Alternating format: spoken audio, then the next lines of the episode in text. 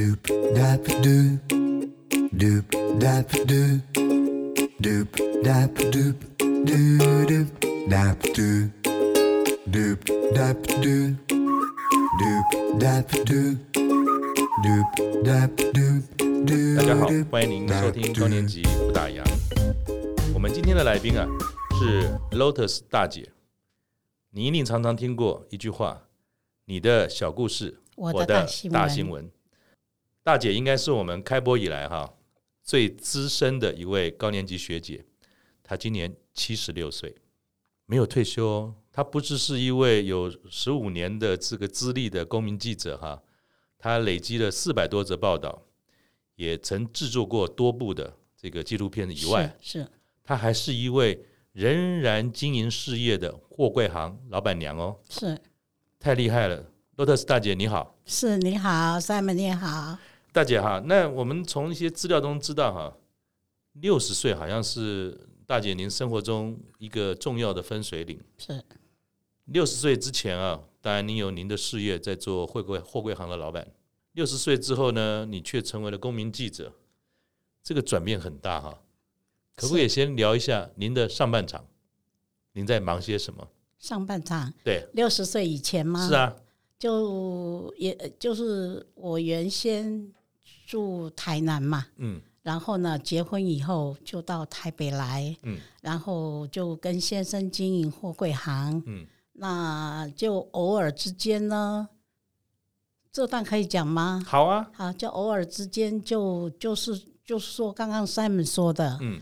在某一个机缘之下，公民记者的原碑不是我的，我的志愿。小学不是老师叫我们填我的志愿吗？您的志愿是什么？我是老师，哦，是那公民记者不在我的选项选项之内，是，那就因缘际会嘛，就公共电视 Paper 新闻平台，嗯就呃在我们学校呃南港社大就就公开说。哪一位有兴趣？嗯，然后来培训。嗯哼，那刚好第一场那个时候我就急着回台南。嗯，那然后回来呢，我就请教呃周志春老师。嗯，我说：“哎，我第一场我还没有学到，你能不能教教我？”嗯，然后呢，我就这样子开始了。嗯哼，是。那您开始我知道，其实，在南港社大。您学了非常多不同的课程，是。那你当时是怎么样开始到社大去上课的？就有一天呢，到菜市场买菜嘛，嗯、你知道职业妇女就这样嘛。然后呢，就看到招生简章，那然后就说社大要呃经营社区大学。嗯。那因为小时候呢，常常听爸爸跟妈妈在讲日语。哦，对，因为老人家受日本教育，是受日本教育的。然后偶尔之间，我爸爸也会教我，嗯、教我日本语。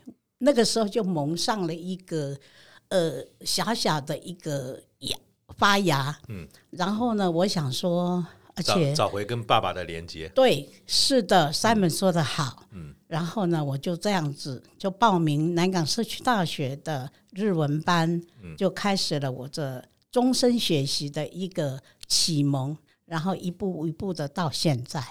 那上课最主要是打发时间吗？还是这么简单？No. 就是其实想要从日文再跟爸爸的连接建立起来。是，然后因为想说那个时候我没有上大学，嗯、那我想说我我非常的遗憾。嗯，我想说。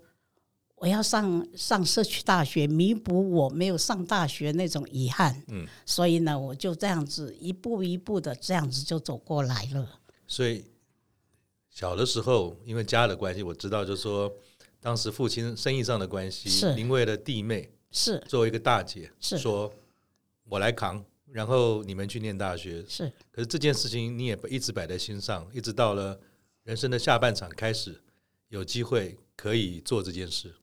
是的，嗯，很不容易耶。我想说，既然是大学，那个时候我读高中，高雄女中嘛。对。那个时候我想说啊，我干脆我退学算了。嗯。我我我我我那个时候还很很天真、很幼稚。因为我小时候家住左营嘛，嗯，那左营很多呃老外，嗯，我想说，哎，我来配音呐，啊，然后我也在美国家庭里面，嗯，我来学学第二个语言，嗯、英文，嗯哼，可是爸爸妈妈不允许我这么做，嗯，对，他说再怎样也是要读，那我很高兴，我两个弟弟。都大学，嗯哼，对，因为我有看，嗯，很多不同的报道，有一有一有一篇里面，他是有采访您的弟弟，然后记者问了他一句话，他说：“你有没有很感谢这个大姐当时为了家庭做的这个决定？”弟弟说：“是，非常的感谢。”罗德斯大姐虽然在年轻的时候没有继续，但是其实。当走到了下半场，她也没有放弃，持续的可以从社大里面呢，在各种不同的课程上面，也走向了公民记者。那又是怎么样从社大的日文课开始，走到了公民记者这条路线呢？我进南港社区大学学日文是民国八十九年，嗯，那刚好那个日文老师啊，他因为他生意上的关系，他去大陆。嗯，然后就中断了我的日文学习。嗯，那刚好我们学校有一个呃导览班，嗯，有导览班，那就那个我们那个老师就说：“哎，大姐，那你要不要去导览呢？”我说：“我可以吗？”嗯，他说：“试试看吧。”我说：“好吧。”嗯，那我们就这样子急救章，呃，然后就到南港茶山，嗯。啊，有又短期的一个培训训练，嗯哼，然后我们就上场去导览，嗯，然后呢，想说，诶，原来在茶山有这么一块地方，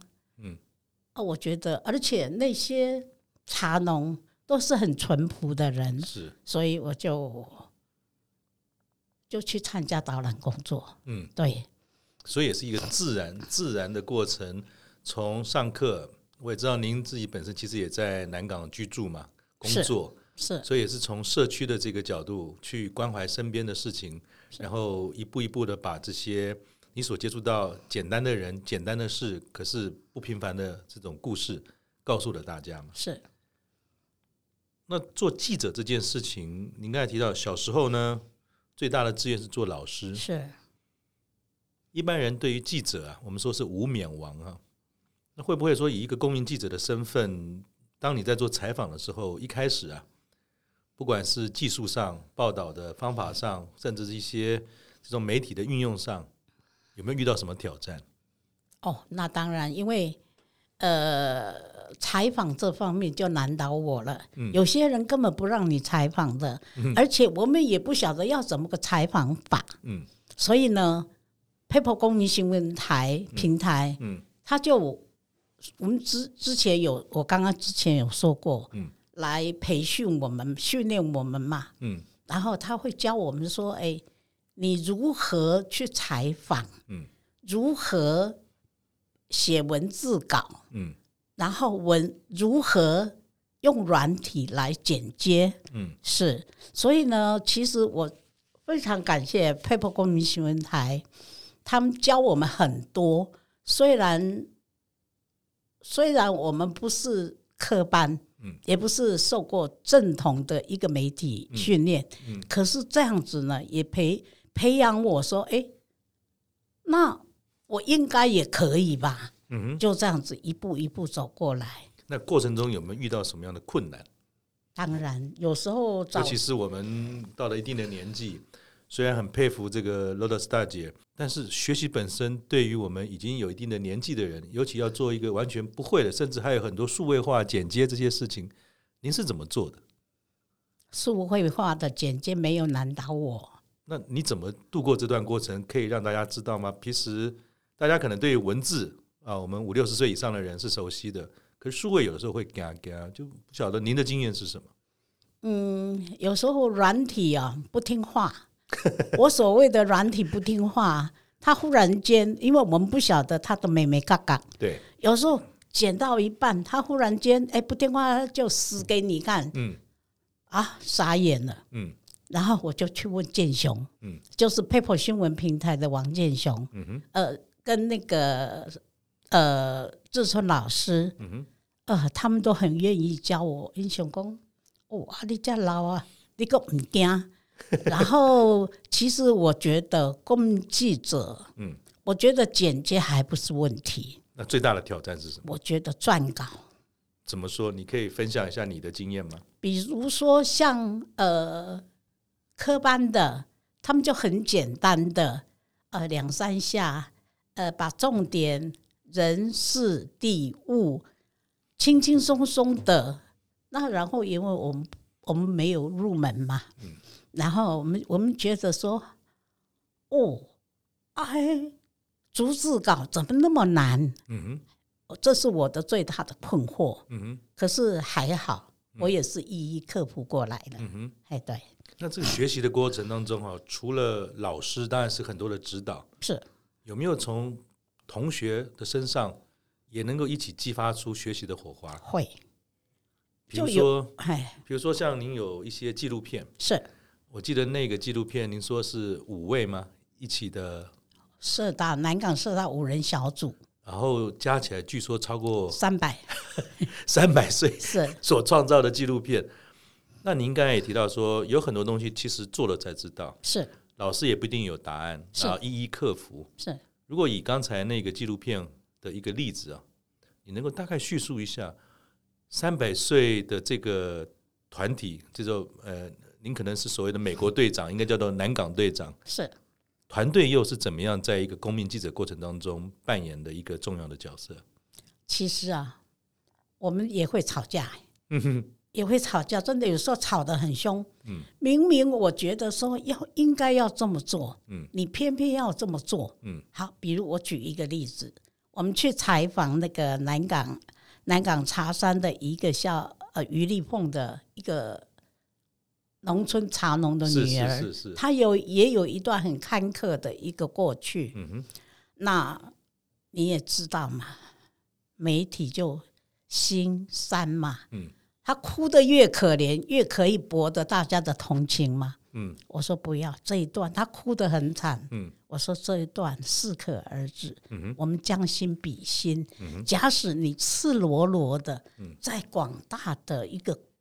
公众的面前，你这样子好吗？嗯，结果他们有听我的话。嗯哼，哎，对，所以同理心这件事情是，其实也是在做一个记者的身份是很重要的一个元素。当然，那当然也因为说，其实不同不少的公民记者是很多是熟龄的，像大姐一样，可能五六十岁，甚至是更年长的，因为他们人生的阅历，在看一件事情的时候。好像又回到了报道本身的一件很重要的事情，叫做中立。是，因为人生的阅历会平衡很多不同的观点嘛。是。那就你来看，公民记者跟一般所谓新闻台的记者中间有没有什么不太一样的地方？嗯，他们的他们的立场就是说，呃，越能够刺激呃广大的一个阅读听众或者观众。的一个吸引力的话，会那个可看性越高。嗯、可是我不是不这么认为。那你的观点是什么？嗯，说中立那个是一种，我不相信每一个人公民记者都是中立的。怎么说？都各有立场嘛。所以，与其说立场，可能有看事情的观点会不同。是，是嗯，是。然后，您是怎么样看你的观点？在看不同事情的时候，有没有一个是我 Lotus 大姐做公民记者的角色的时候的原则？我的原则是尽量中立。嗯，尽量中立，那当然是呃 impossible，都有个人的一个主观。嗯哼，那主观来说，其实是优点也是缺点。嗯哼，优点是主观是坚持。嗯，缺点是有时候会。走偏了，嗯哼，这是我的看法。那一般来讲，哈，公民记者其实关心的事物或许不是商业新闻台或电视台关心的事情。是。那我也知道说，您其实对于报道地方事务这件事啊，有非常多的琢磨，不管是报道内容或者是纪录片本身哈。其实你所涉猎到，或者说您所做的事情去做记录，那这个记录的本身，我在看大姐的过程，我把它分成几个阶段哈。是，一个是叫做你要去怎么说呢？做这种关心，嗯，你会对特定的事情你有关心，你不只是关心，你还去参与。是，参与完之后，就把您公民记者的这个段落就接上，叫做记录。是。开始分享就是发生嘛，哈。是。您从六十岁开始做的这件事，一直持续到今天，还是一直在做，那个原因是什么？嗯，我刚刚有讲过，嗯，不公不义的事情，我也会有有有也会有看过，嗯。那我不能老是闷在心里面呐、啊，这叫做发声。嗯，发声声音的声是 voice。嗯，那不管大家对我的立场看的是怎么样，我一直尽力把我想说的说给大家听。不管您接不接受，I don't care。嗯哼，是。那是不是有这种正义感的人最适合当公民记者呢？还是对社会观察敏锐的人？就是如果我想当公民记者，就你的观点。谁可以当公民记者？每一个人都可以当公民记者。哦，是吗？是每一个人都可以当公民记者，只要你看见的，嗯，你把你的感觉，不管是以文字或者是影音，嗯，都 OK，嗯哼，让大家知道你的感觉，嗯哼，是。那作为公民记者，会不会有时候的报道有没有遇过这样的案例，跟商业主流价值是不一样的，然后有不同的观点？在做些评论，我不知道在您这么多年来的这个报道当中，有没有跟商业电视台曾经有对撞的现象？我倒是没有，嗯，倒是没有。可是，在采访的呃期间，嗯，倒是他们会看不起我们嘛？啊，为什么？啊，你又不是正牌的，嗯，然后你是女生，嗯，我就看过好好多次，嗯，我们去采访，您也知道，我也是。廉政署嘛，我去参加廉政署的，是廉政署，然后就是政风处嘛，嗯，是。我看起来很很厉害哦，没有啦，就就有时候，比如说前总统马英九，嗯，去呃廉政署成立，嗯，也是他去剪彩去那个主持的嘛，嗯，那像有些呃南港高铁在南港。呃，启动发车，嗯，还有捷运，嗯，捷运台北的捷运也是有我琢磨的地方，那很感谢，呃，各个长官对我还蛮厚爱的，可是有些男生呢、啊，他拿扛着那个大机器啊，对，他看不起我、嗯、这个小小的一个东西，哎。嗯。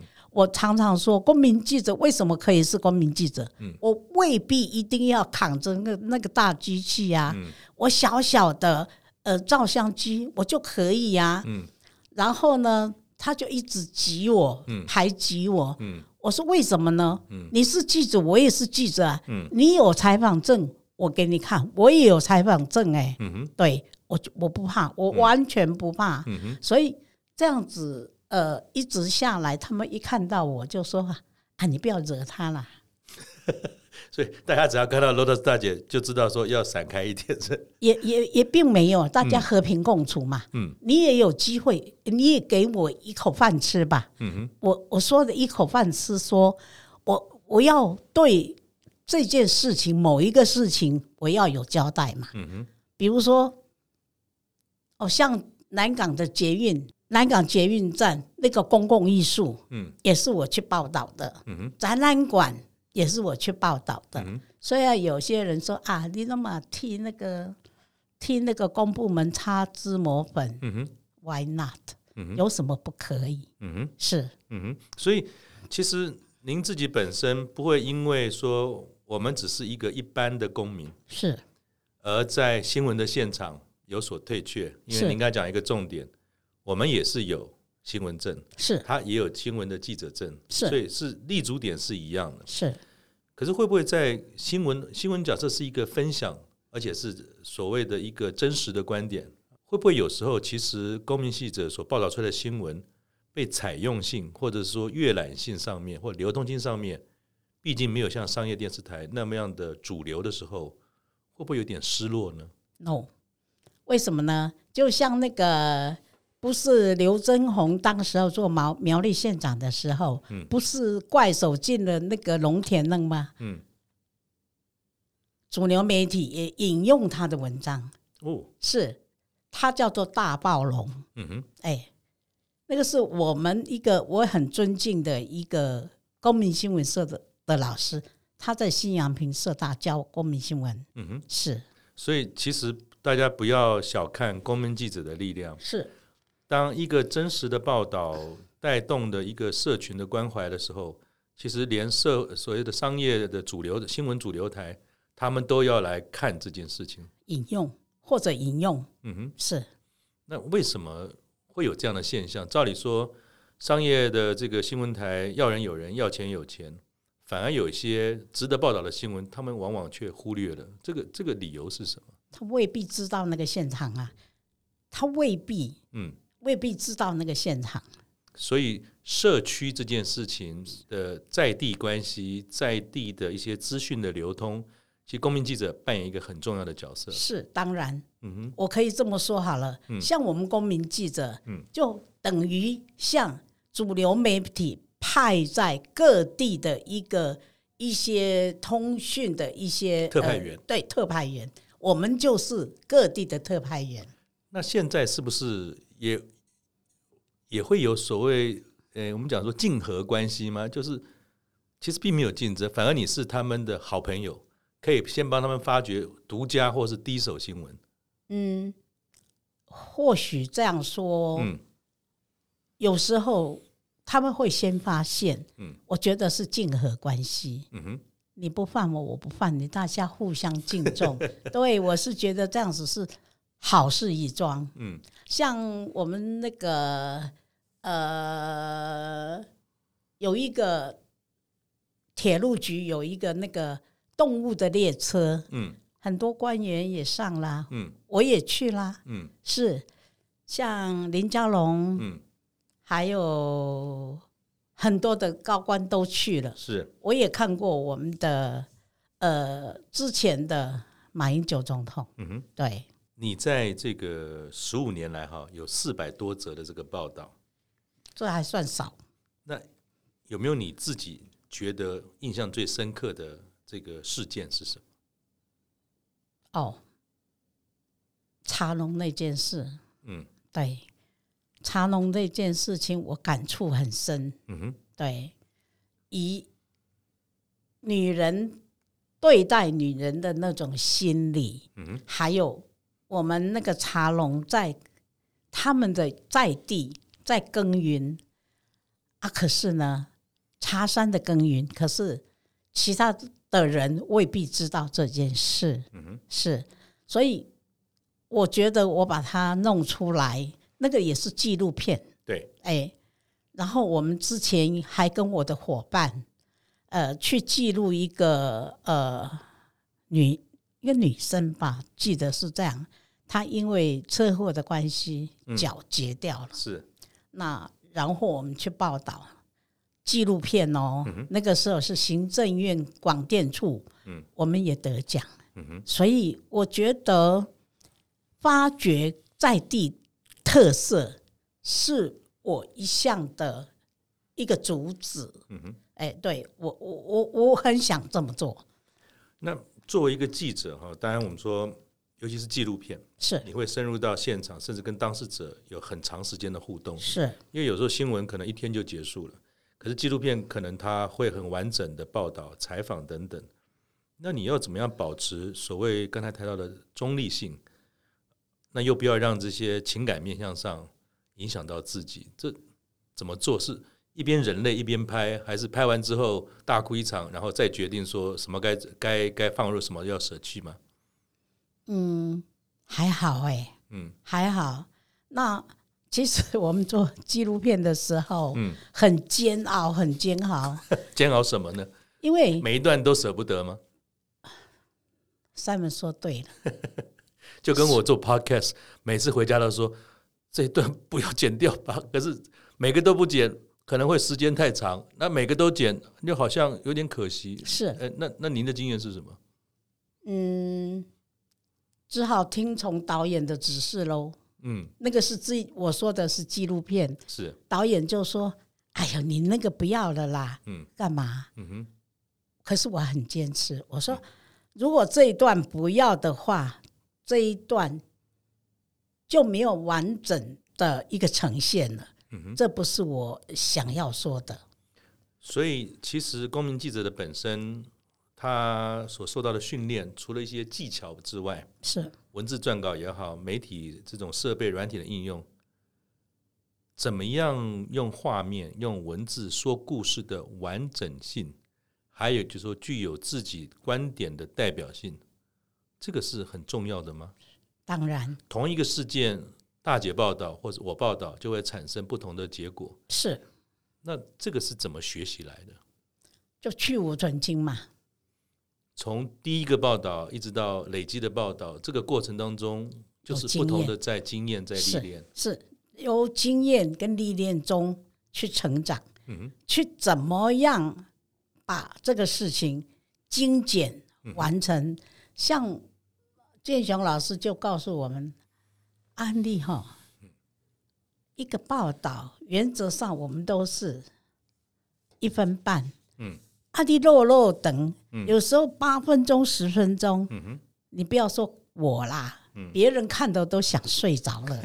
对，所以我觉得真的要取它的精华，这样报道出来才有可看性。是，所以有时候我们 PeoPo 他会培养我们，他不关系哈，他会呃让我们像现在 PeoPo。踹拍，就到各地去拍，已经举行了五十四场，我每场都到，每一场都到哦。这钱不用说了，钱当然是不要说，那个时间上是耗费很大的一个精力。那会让你有这样的一种坚持，是。跟投入，那个驱动力是什么？家人的支持。家人的支持，对关心，对地方的了解，我希望说啊，我每一个地方我都去了解。像有时候我们去去高雄，然后去台东原住民的部落，去花莲将军府，去新竹，去台南，诸如此类的很多。面向都不同，议题也不同，很精彩。那如果说没有 PeoPo 这样子带领我们，他们去探勘，没有去带领我们，我还是井底之蛙。在我来讲，我从来不知道说啊，在我们的背后还有那么多这么任劳任怨的人，而且关心社会，是在这个地方做一个这么好的角色。我我是这样觉得的，所以我认为我这样做是很值得的。除了报道之外，那个价值就是让社会上更多人知道有很多值得我们知道，或者是支持或尊敬或者重视的事情。是。那请教您啊，假设我也想要当公民记者，是。当然第一步要先去社大上一些必备的基础课程嘛。那课程上完之后要考试吗？才能成为公民记者？还是说那是一个什么样的过程才能取得公民记者的资格？每一个人都可以，只要你到嗯去登记嗯，那 PeoPo 他会呃短期的会训练你们嗯哼好，然后呢，他比如说像有有些人进入比较久。都会有一个影音工作坊，嗯哼，啊，像现在大学生暑期也有一个暑期的训练班，所以让一些年轻的大大学学子可以尽快的融入社区，去发掘社区。嗯哼，对，他们做的事太多了。所以记者证这个东西是申请的还是要考试？No，没有所谓的记者证。哦，所以没有所谓的记者证。所以其实每一个人只要愿意，都有机会有这样的一种怎么讲身份吗？是。听众朋友，如果说你也对社区、对于这个事件、对于分享这件事情有兴趣，其实也可以像大姐一样，或者在这个 Pepper 的平台上面会找到很多的资讯嘛，哈。是。那请教一个专业的问题啊，您自己本身要完成一则新闻哈，通常是要怎么进行的？就是大概的一个公民记者的报道的流程是什么？会是个大工作吗？还是还好？还好，先去拍，嗯，先去拍，你要有画面嘛，嗯，有画面。你都是用什么拍？用手机拍吗？还是现在还是要一点什么样的专业设备？现在手机很方便，哦，手机就可以了。可以，嗯，手机就可以。嗯、然后就像我们这个手机就 OK 了，嗯，手机，嗯，然后像我的照相机也可以，嗯哼，那要有软体，没有软体，no way，免谈，嗯哼，对，那这就是不会的话，自有人会教导。那然后同台之间，比如说公民记者、公民记者之间，嗯，不会的，人家会不吝的告诉你。所以是有自己不会太孤单，不会，会有一群对这样的议题跟形式的这种呃朋友们，在上面有非常多的支持跟协助。是，不孤单，我从来不就不觉得孤单，公民记者都不会孤单。嗯哼，对。那这么多年来哈。参与公民记者这个行动，你觉得你自己得到最多的是什么？嗯，大家都认识我，大家都认识我，我走到哪里还在想呢。嗯，对。大家都认识我，这认识我，我不会觉得说我很骄傲或者什么都没有。嗯，我觉得受人家的肯定，嗯，是我最大的安慰。嗯，我刚刚从头就开始说，潜能的发挥，是我最快乐的一件事。如果我没有加入公民记者，我今天坦白讲，我连拍照我都不会拍。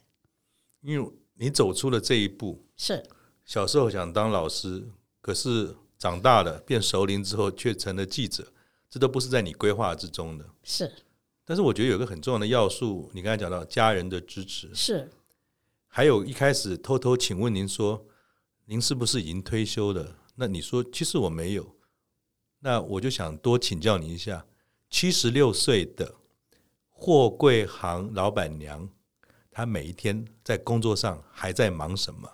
哦，就早上起来就看有没有 order 啊，嗯，有 order 的话，嗯，我就派要怎么样来派司机出去，嗯、比我们货柜就是去货柜场去领柜子嘛，嗯，回来然后到工厂或者到哪里的厂商贸易上去装货柜，嗯、装好了以后，大家通知我说、嗯、啊，这个货柜好了，嗯，然后我会请司机去把它拖回来，嗯、然后我们然后我们就。呃，交到货柜厂去，那然后呢，就忙东忙西嘛。家里你知道吗？呃，职业妇女是，她要有千手千眼呢。是啊，可是七十六岁了，大姐，您不觉得说要休息要退休吗？这两个字都还没有在你字典里面出现吗？还没。为什么？我要做到我不能做。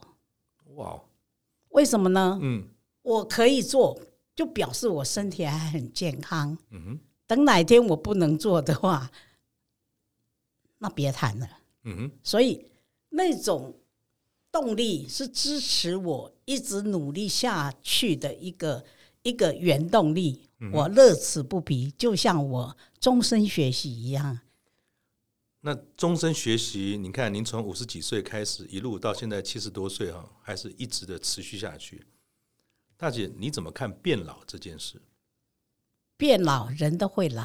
嗯，只要心境不老，你永远年轻。所以，您的身上我看到了两件事：不要让变老变成一个理由，是；而让变老变成是一个价值，是。持续的去关心社会，然后只要愿意热情的投入工作，是。我想这就跟我们这个节目的主旨啊。就是不打烊。那我想今天很高兴的邀请到您，真的从您的身上看到了这个不打烊的最重要的价值，就是持续的工作，还有做自己值得贡献给别人的事情。是我希望对社会、对家庭、对同才、对社区都有所贡献。嗯，是。最后啊，我想请教你的是说，您刚才提到年纪这件事情，事实上不应该是阻碍自己哈做想做事情的一个理由。是。那一样，你能不能够也给我们在这个听众的朋友，五十岁、六十岁了，到了您当时的这个阶段，要怎么样找到下半场的重心呢？